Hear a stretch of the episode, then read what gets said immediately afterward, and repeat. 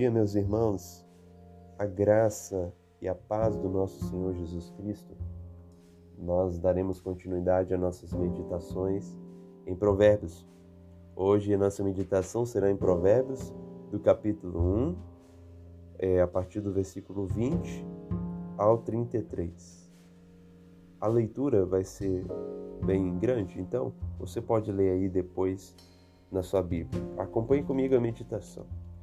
Nós já lemos do versículo 1 ao 7 por qual propósito foi escrito, para qual propósito foi escrito o livro de Provérbios.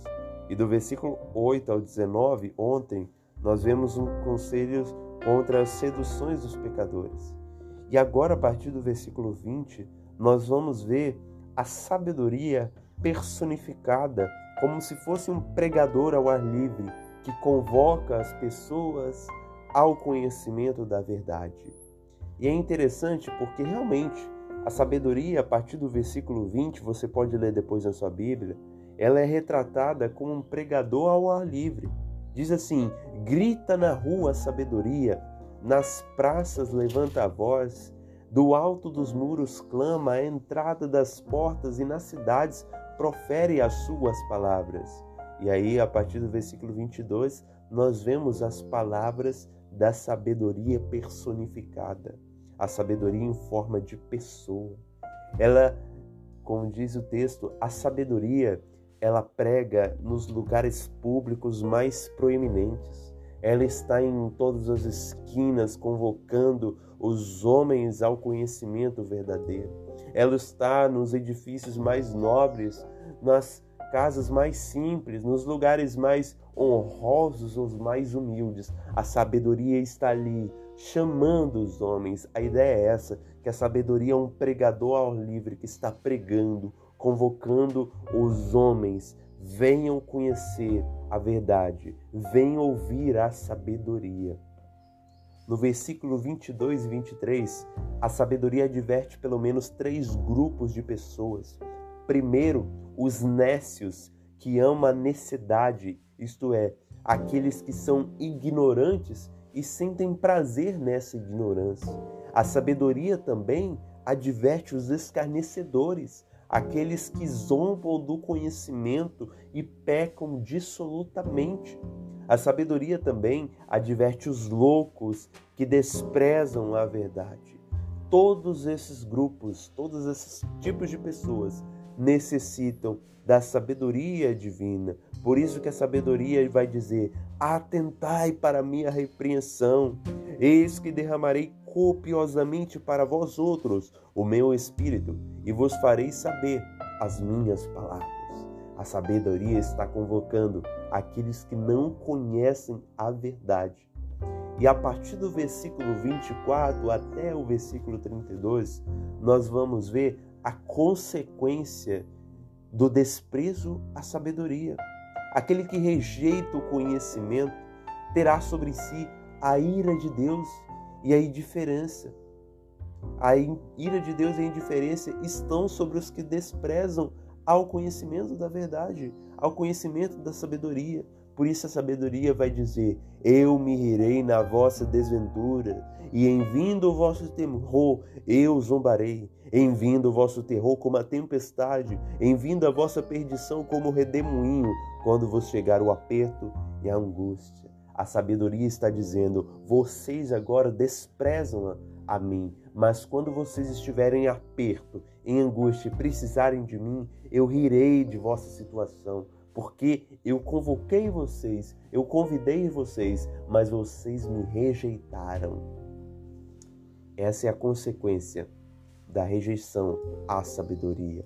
Deus abandona os pecadores e os entrega à maldade. Nós vemos isso a partir do versículo 28, quando diz: Então me invocarão, mas eu não responderei. Procurar-me-ão, porém, não me hão de achar. Portanto, versículo 31, comerão do fruto do seu procedimento e dos seus próprios conselhos se fartarão. E aqui nós parecemos que ouvimos um eco do que o apóstolo Paulo diz em Romanos capítulo 1, do versículo 24 ao 28 que diz que Deus entrega os pecadores retrógrados à maldade para corromperem-se mais e mais. Aqui nós vemos a ira de Deus, a ira do abandono. Deus abandona os pecadores que o rejeitam. E assim também a sabedoria, que nada mais é do que o Cristo personificado, o Cristo que é a sabedoria de Deus, está aqui profeticamente falando conosco nessa passagem. É interessante nós notarmos isso, porque a consequência para o desprezo à sabedoria, mas também a consequência para a aceitação à sabedoria. No versículo 33. Mas o que me der ouvidos habitará seguro, tranquilo e sem temor dos mal. Lembremos que o princípio da sabedoria, a porta de entrada para o caminho sábio, é o temor a Deus.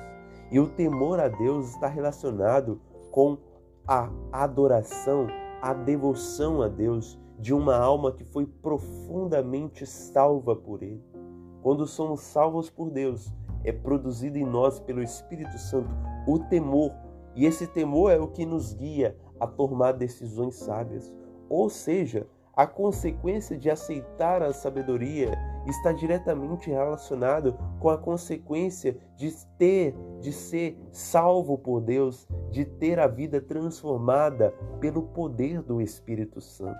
E quando nós somos salvos por Deus e conhecemos esse caminho que Provérbios 1:7 vai nos dizer que é o temor do Senhor, o princípio do saber, nós temos segurança, nós temos tranquilidades e nós vivemos sem o temor do mal. A sabedoria trará bem-estar, a sabedoria trará paz, a sabedoria trará confiança em tempos difíceis. Tudo isso para o benefício da nossa alma. E como diz aqui a nota de rodapé da minha Bíblia de estudo, fé reformada, diz assim: a sabedoria traz vida e segurança. Abraçar a sabedoria é abraçar tudo que promove vida. Então, para nós terminarmos nossas meditações, quatro reflexões. Primeiro, a sabedoria, que é o Cristo personificado no Antigo Testamento, está disponível para todos os que o buscam. Segundo lugar, a sabedoria adverte a todos os que o desprezam, a desprezam. Terceiro, há graves consequências para quem desprezar a sabedoria. Quarto, há boas consequências para quem aceita a sabedoria. E a questão é: como está o seu coração? Como está você diante dessa pregação ao ar livre, que é a pregação da sabedoria, o Cristo personificado? Porque todas as vezes quando você ouve o Evangelho, você está ouvindo ali o Cristo, que é, é essa sabedoria da qual nós falamos aqui, nessa meditação. Então precisamos ouvir atentamente a Cristo, precisamos dar ouvidos a Cristo e há consequências maravilhosas nisso, mas há também graves consequências para quando, para quando nós desprezamos essa voz. Então, ouça a sabedoria, ouça Cristo e renda o seu coração para que você possa habitar seguro, tranquilo e sem temor do mal enquanto você está aqui nessa terra. Que o Senhor Deus nos abençoe e continue nos dar força, ânimo para meditarmos em Sua palavra, principalmente agora nessa série de meditações em Provérbios. Deus seja conosco nesse dia, em nome de Jesus.